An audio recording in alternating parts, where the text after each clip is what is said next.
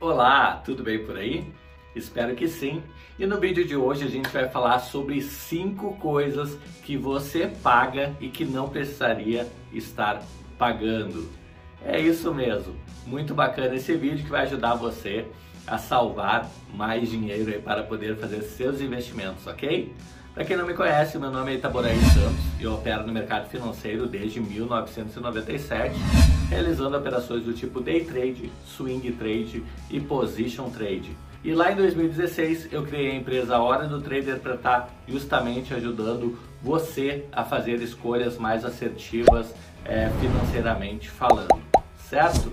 Então convido você já a se inscrever no nosso canal habilitando o sininho aí para você ficar por dentro do mundo dos investimentos. Agora fica com a vinheta que eu já volto.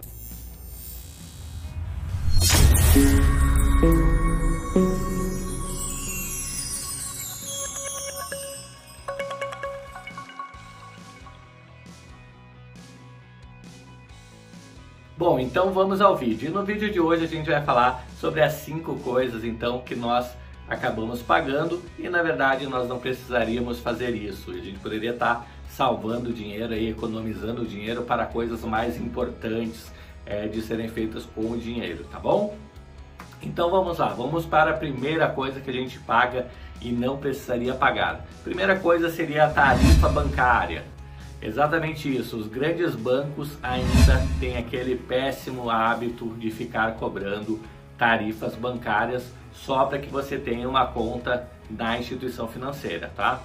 Hoje em dia existem muitas fintechs, é, diversos bancos digitais que surgiram aí no mercado e justamente para não cobrar nada de taxas, tá? Inclusive muitos deles, entre os serviços, fornecem cartão de crédito, que você não precisa pagar nada de, de taxa para ter eles, nada de anuidade.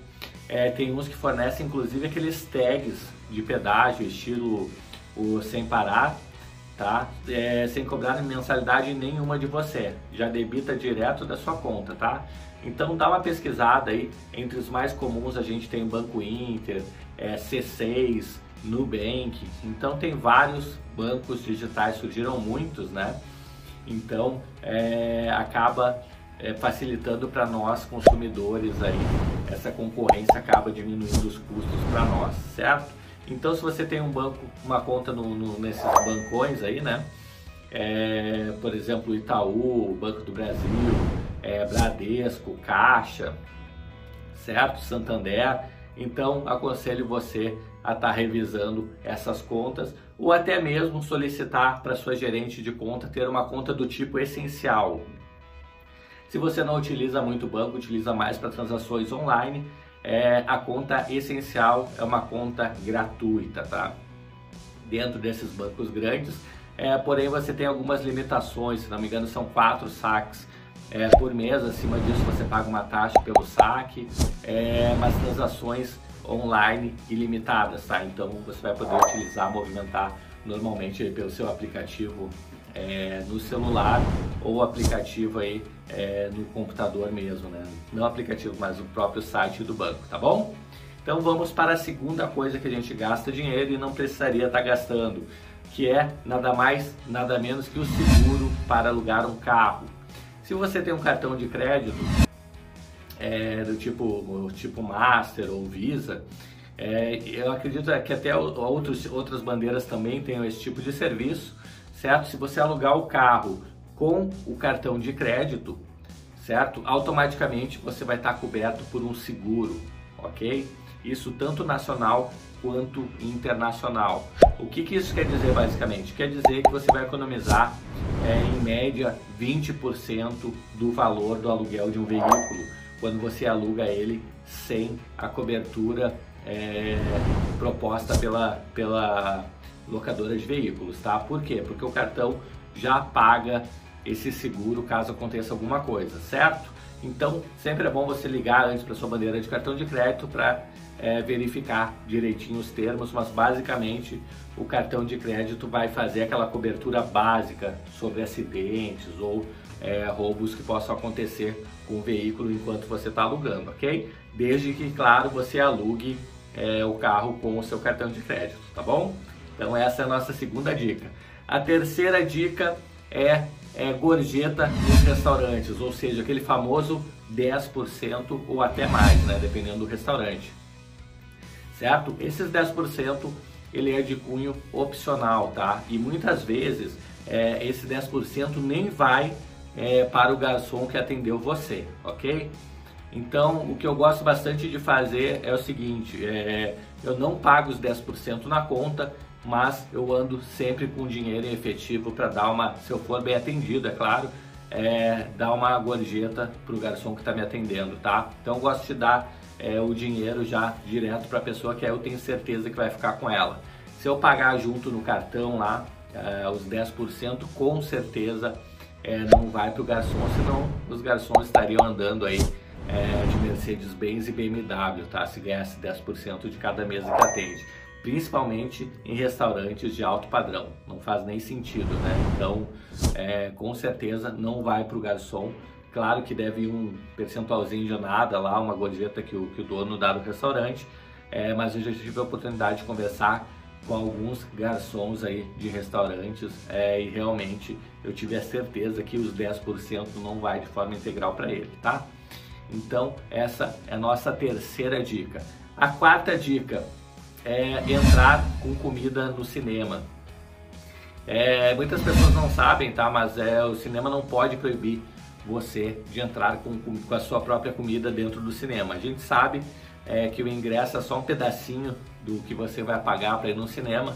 É, se você pegar um combo de pipoca com refrigerante, é, facilmente aí você vai duplicar ou triplicar o valor que você estava pensando em gastar quando você decidiu convidar a sua namorada ou seu namorado para ir no cinema, né? Então, é, de repente passa no mercado antes, compra umas guloseimas lá e já vai para a sessão é, pronto aí para degustar o seu filme e degustar os seus petiscos, tá bom? Então não precisa necessariamente comprar na sala. O que eles podem fazer na sala de cinema é proibir de entrar com garrafa mas aí não é por questão é, de não ser da, da lojinha, mas é questão de segurança mesmo, porque o vidro pode cair, quebrar e cortar alguma pessoa, tá? Então, para evitar isso aí, já compra uma latinha, se for o caso de bebida, tá? Compra no mercado antes de ir, para você economizar e poder aproveitar mais é, o seu dinheiro e o seu filme, ok? E a quinta e última dica é seguro contra roubo para cartão de crédito. Não sei se você já percebeu, mas de repente você está até pagando mensalmente um seguro lá é, entre 4 e 10 reais, seguro contra roubo aí no cartão de crédito. Isso é uma coisa totalmente desnecessária, tá? Por quê?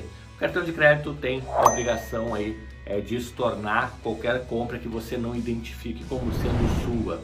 Ou seja, se clonaram o seu cartão por algum motivo, é, fizeram compras tá, em algum site é, sem você, sem o seu consentimento, sem você saber, certo? Você não é obrigado a pagar por essa compra, tá? Inclusive, normalmente o próprio setor é, do, de, de, prevenção a perdas do cartão de crédito vai entrar em contato com você para verificar, tá?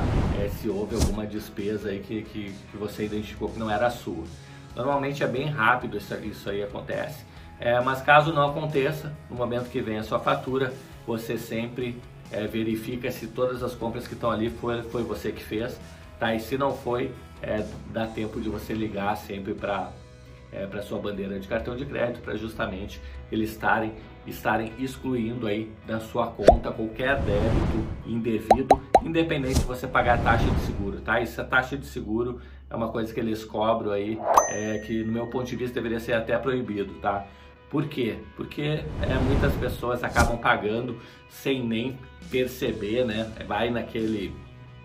É, vai junto com a fatura, você paga mil, dois mil, cinco mil de fatura é, por mês e aí não vai ser aqueles seis reais lá que você vai se dar por conta, tá? Então é uma coisa que eu acredito aí que nem deveria é, ser cobrado aí por lei, é, mas infelizmente as operadoras de cartão de crédito elas podem é, cobrar e realmente elas cobram, né? Então fica ligado é, para não estar tá pagando essa taxa desnecessariamente, tá bom? Então me diz aqui nos comentários aí é, qual dessas cinco dicas aí que eu dei para você economizar dinheiro, para você não precisar gastar dinheiro, é, você gostou mais? Ou qual dessas cinco dicas aí você já usa já há um tempo aí é, e você gostaria de compartilhar com a gente, ok?